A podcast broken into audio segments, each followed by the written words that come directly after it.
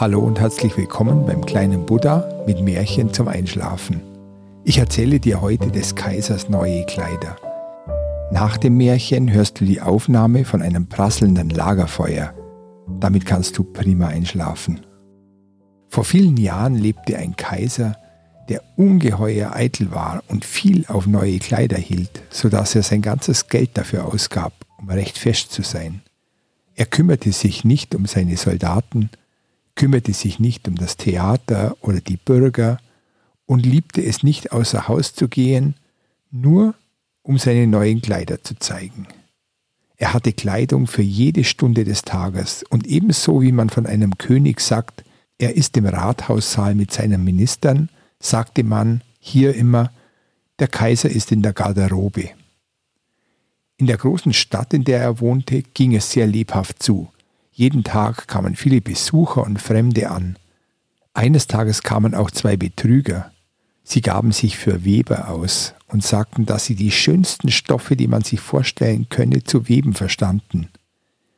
Die Farben und die Muster sind nicht nur ungewöhnlich schön, sondern die Kleider, die von dem Stoff genäht wurden, besäßen die wunderbare Eigenschaft, dass sie für jeden Menschen unsichtbar waren, der nicht für sein Amt tauge oder der unverzeihlich dumm sei. Das wären ja prächtige Kleider, dachte der Kaiser. Wenn ich die anhätte, könnte ich ja dahinter kommen, welche Männer in meinem Reich zu der Stellung, die sie haben, nichts taugen. Ich könnte die Klugen von den Dummen unterscheiden. Ja, das Zeug muss sofort für mich gewebt werden. Und er gab den beiden Betrügern einen Vorschuss der Bezahlung, damit sie mit ihrer Arbeit beginnen konnten. Die zwei Betrüger stellten auch zwei Webstühle auf und taten so, als ob sie arbeiteten. Aber sie hatten kein Garn auf dem Webstuhl. Dreist verlangten sie die feinste Seide und das prächtigste Gold. Das steckten sie aber in ihre eigene Tasche und arbeiteten an den leeren Webstühlen bis spät in die Nacht hinein.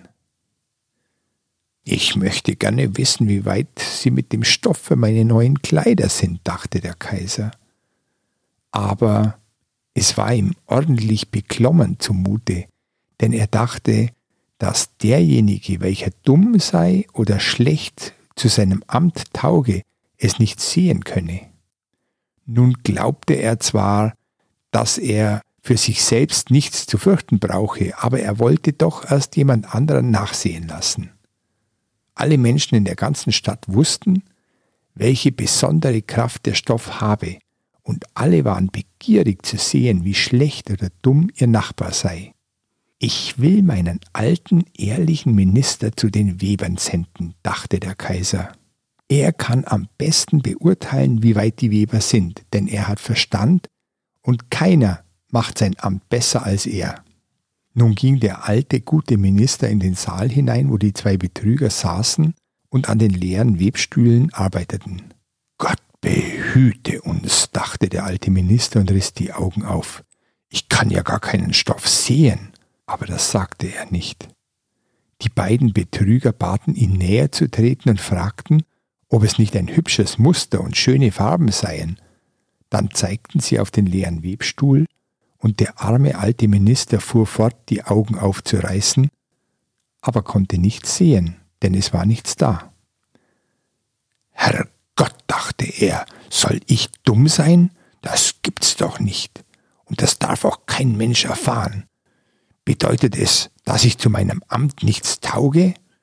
Nein, es geht nicht an, dass ich erzähle, ich könne den Stoff nicht sehen.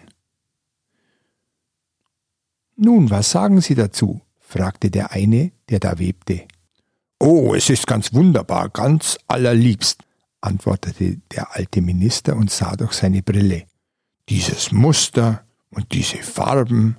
Ja, ich werde es gleich dem Kaiser sagen, dass es mir sehr gefällt. Nun, das freut uns, sagten die Weber, und darauf nannten sie die Farben mit Namen und erklärten das seltsame Muster. Der alte Minister passte gut auf, damit er dasselbe sagen konnte, wenn er beim Kaiser Bericht erstattete. Nun verlangten die Betrüger mehr Geld, mehr Seide und mehr Gold, das sie zum Weben brauchen wollten. Sie steckten aber alles in ihre eigenen Taschen. Auf den Webstuhl kam kein einziger Faden, und sie fuhren fort wie bisher an dem leeren Webstuhl zu arbeiten. Der Kaiser sandte bald einen anderen ehrlichen Minister hin, um zu sehen, wie es mit den Webern stünde und ob die neue Kleidung bald fertig sei. Auch diesem Minister ging es wie dem ersten.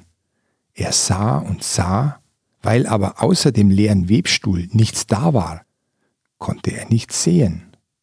Ist das nicht ein hübsches Stück Stoff? fragten die beiden Betrüger und zeigten und erklärten das prächtige Muster, welches gar nicht da war. Dumm bin ich nicht, dachte der Mann. Es ist ein gutes Amt, das ich bekleide, und zu dem soll ich nicht taugen? Ich werde es mir jedenfalls nicht anmerken lassen.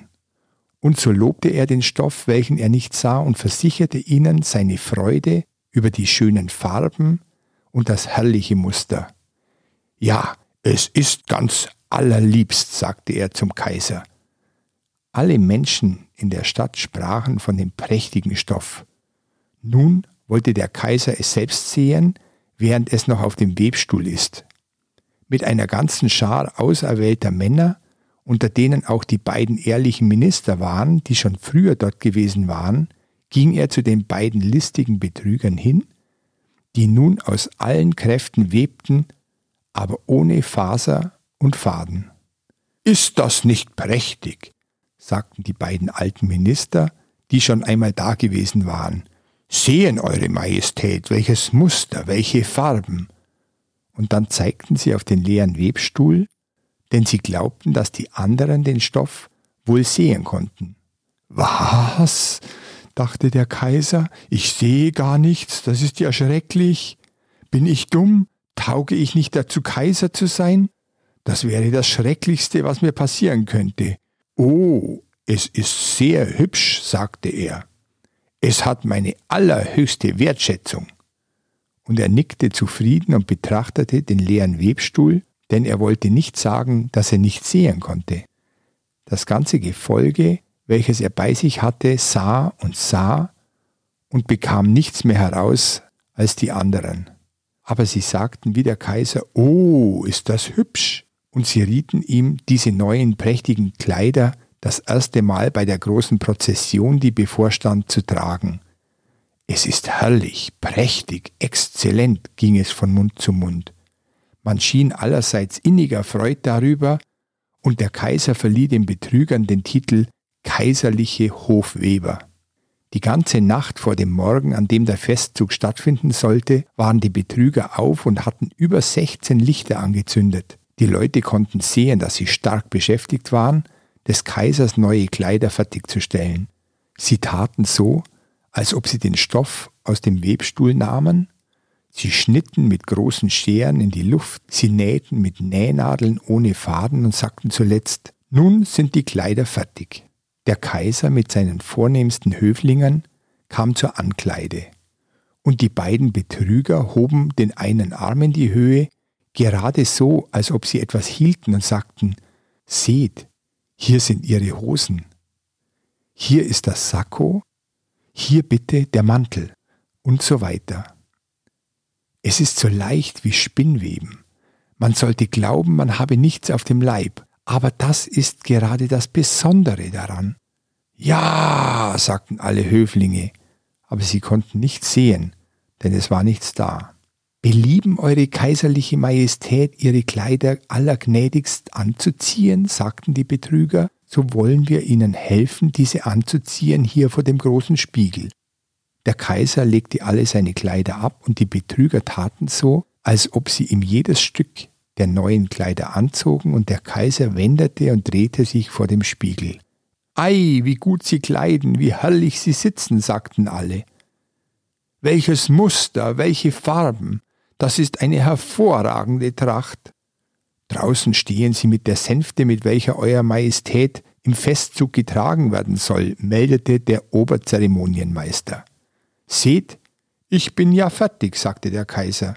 Sitzt es nicht gut? Und dann wendete er sich nochmals zu dem Spiegel, denn es sollte so aussehen, als ob er seine neuen Kleider nochmals betrachtete. Die Kammerdiener, welche die Schleppe tragen sollten, griffen mit den Händen nach dem Fußboden, gerade so, als ob sie die Schleppe aufhoben. Sie gingen und taten, wie wenn sie etwas in der Luft hielten. Sie wagten nicht, es sich anmerken zu lassen, dass sie nichts zu tragen hatten. So ging der Kaiser zum Festzug und alle Menschen auf der Straße und in den Fenstern sprachen, Gott, wie sind des Kaisers neue Kleider schick und die schöne Schleppe, die er anhat, wie schön das alles sitzt. Keiner wollte es sich anmerken lassen, dass er nichts sah. Denn dann hätten ja auch alle anderen gewusst, dass sie nicht zu ihrem Amt getaugt hätten oder dass sie dumm wären. Aber er hat ja nichts an, sagte endlich ein kleines Kind. Herrgott, hör die unschuldige Stimme, sagte der Vater. Und einer flüsterte dem anderen zu, was das Kind gesagt hatte. Aber er hat ja nichts an, rief zuletzt das ganze Volk. Das ergriff den Kaiser, denn es wurde ihm klar, dass sie recht hatten. Aber er dachte bei sich, nun muss ich den Festzug aushalten, und die Kammerdiener gingen noch straffer und trugen die Schleppe, die gar nicht da war. Das war das Märchen des Kaisers neue Kleider. Gute Nacht und träum was Süßes.